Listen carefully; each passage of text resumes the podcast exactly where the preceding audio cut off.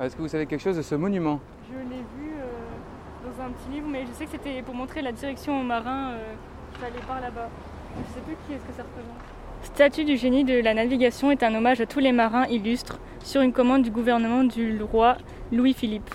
Le monument est d'une hauteur de 5,40 mètres, le colosse pesant 1,3 kg tend son index gauche vers l'horizon. 1300 kilos. Une tonne 3. Ah, j'ai dit 1,3 kg. Ouais, c'est c'est assez pour la farine. c'est différent. Sa jambe droite légèrement avancée retient un voile pudique. Les deux pieds sont en appui sur un fragment de sphère symbolisant le vaste monde. La statue repose sur un piédestal quadrangulaire. Sur chacune des quatre faces de ce dernier est fixé un bas-relief en bronze, toujours dû au ciseau de Doma, en représentant la renommée gravant les noms des marins illustres, la vapeur domptant les éléments, le couronnement de la marine. L'inauguration sur le carré du port eut lieu le 1er mai 1847.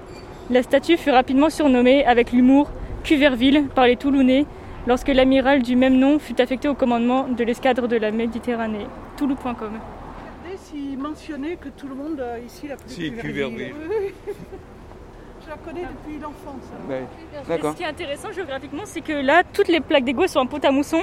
Et ça, c'est à côté de Metz. C'est parce qu'il y a une grande usine à égouts qui fournissent tout le monde. Du coup, ça me fait rire de voir euh, des choses pont à mousson parce que c'est chez moi. Quoi.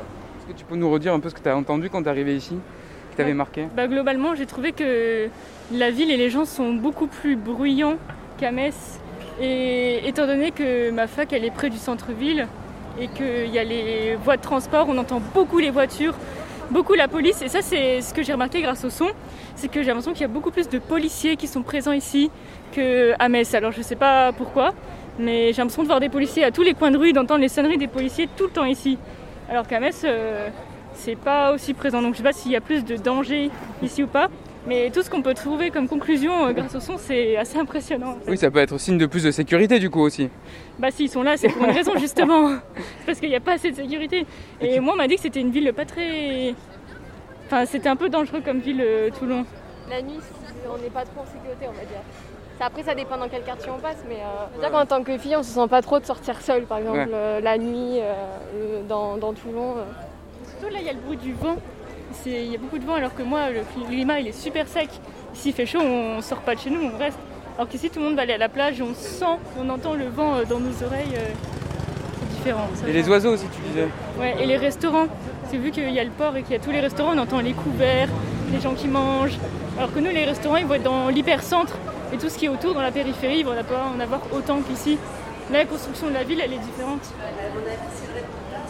Parce qu'il y avait les goélands, tu me parlais des mouettes, mais je pense que c'est des gabions qu'on entend beaucoup ici. Ouais, enfin, à Metz, je pense qu'il n'y en a pas du tout. Oui, il n'y en a pas du tout. Et oui, le matin au réveil, j'entends le bruit des bateaux, leurs klaxons et les oiseaux, et ça me fait trop bizarre. Bah, c'est c'est exotique. Moi, j'ai l'impression d'être en vacances toute l'année. Après, oui, voilà, c'est des sons qu'on associe aux vacances, les oiseaux, le bord de plage, le vent. euh. Du coup, euh, c'est pas forcément un bon climat pour étudier vu que je me sens en vacances. Ça joue sur euh, l'esprit aussi. Si, si les gens vont dans des bibliothèques universitaires, c'est parce qu'il n'y a pas de bruit, justement, c'est pour se concentrer. Mais par contre, c'est pas parce qu'il n'y a pas de bruit qu'il n'y a pas de son. C'est vrai. Oui, c'est vrai. Ouais. Et en Arabie Saoudite, toi, t'as des souvenirs sono- sonores du coup de. Euh, beaucoup de klaxons, beaucoup de voitures, mais beaucoup de voitures de sport, donc du coup beaucoup de bruit. Mais euh, du son, pas forcément. Après, euh, les gens, on va dire, parce que dans les malls, il y a beaucoup de personnes, ça parle beaucoup, ça se balade beaucoup. Donc, euh, après, en plus, c'est beaucoup d'étrangers, donc euh, les bruits sonores, ça va être les différentes langues, de l'arabe, du pakistanais, du français, de l'anglais, enfin, du japonais. Enfin, c'est un monde, c'est complètement différent. Dehors, ça va être très bruyant, euh, tout ce qui est en voiture, parce qu'en plus, c'est des grandes routes, donc il y a beaucoup de passages. Et après, ah oui, après le bruit des taxis aussi, parce que là-bas, il y a énormément de taxis à chaque coin de rue, mais euh, voilà. Pas forcément des bruits spéciaux, on va dire. Et la mer? Il y a la mer là où tu étais ou pas du tout? Euh, Il y a la mer, mais on l'entend pas forcément parce que déjà il n'y a pas de vent. Enfin, il y a très peu de vent. Et euh, après, la mer, c'est dans des endroits privés, surtout quand on y va, si on veut y aller. On ne peut pas aller à la plage comme ici, on ira à la plage à Toulon. C'est dans des, des- c'est des plages privées, c'est des plages fermées, contrôlées, tout ça. Et à la plage ici à Toulon, vous allez où? C'est la plage du Mourillon qui est divisée en plusieurs petites plages. La plage du Mistral, la plage du Lido Et en plus, l'eau, elle est azur.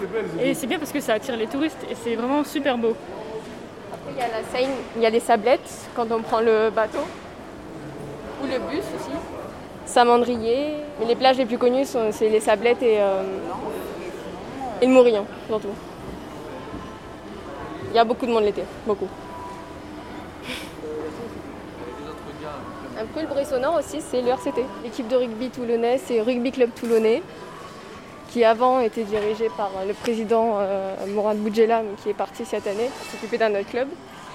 Et euh, du coup, euh, ben, à chaque match, euh, on a le droit au pilou pilou, qui est le cri du RCT, enfin, le, on va dire l'hymne presque de Toulon.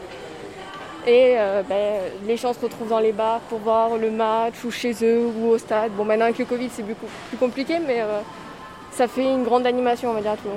Comme Et- ça pourrait faire une animation à Marseille avec l'OM. Et le pilou pilou, c'est quoi? C'est un chant ou c'est un cri? C'est un mélange des deux parce qu'on on le crie en fait. on fait c'est pas un petit bruit, mais genre on va crier ah, euh, rouge, noir, c'est- un gros cri, mais c'est en même temps un chant. En fait, c'est à nous les terribles guerriers, mais on va pas le dire faible. En fait, on va le crier pour que tout le monde l'entende et que ça mette de l'am- ça prépare en fait pour le match. C'est un peu presque comme les All Blacks. Sauf que les All Blacks c'est des mouvements euh, avec un cri, alors que nous c'est juste euh, la voix en fait. Et c'est tout, tout le stade qui le chante euh, au moment.